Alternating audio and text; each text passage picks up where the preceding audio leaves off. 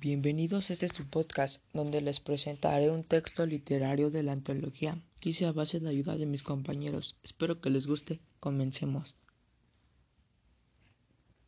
El Callejón del Beso de Karen Rowan. El Callejón del Beso es un hermoso lugar situado en la ciudad de Guanajuato, a unos 360 kilómetros de distancia de la Ciudad de México. Cuenta la leyenda que Doña Carmen era la hija única de un padre avaro e intransigente, que buscaba, como muchos padres de aquella época, a un exitoso comerciante para ceder la mano de su hija. Por ello la cuidaba celosamente, encerrándola en la casa, evitando que conociera los hombres comunes y corrientes que existían en el pueblo minero. Doña Carmen conoce a don Luis, a un humilde minero con el que se veía todo el tiempo, cerca de su hogar, a escondidas de su padre.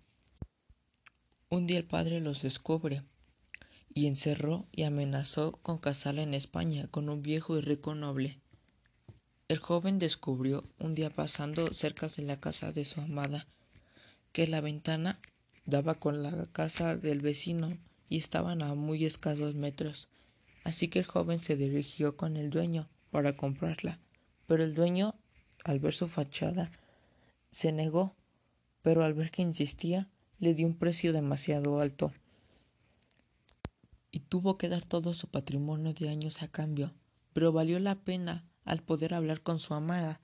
Se juraron amor eterno y se dieron un beso, el cual marcaría su amor. El padre al ver el beso lleno de coraje le clavó una daga en el pecho a su hija. El joven no pudo con el sufrimiento y se suicidó tirándose del brocal.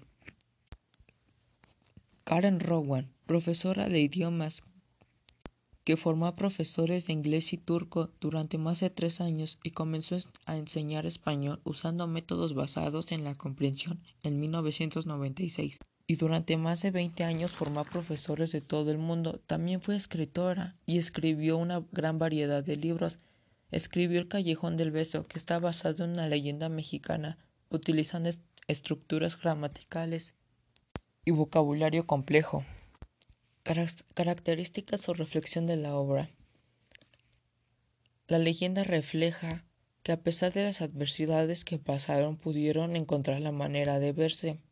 Se diría que refleja que a pesar de los obstáculos, si se quiere a alguien, todos esos obstáculos serían como pequeñas piedras en el camino. Bueno, espero que les haya gustado este su podcast de un texto literario. Espero que se encuentren bien y bye.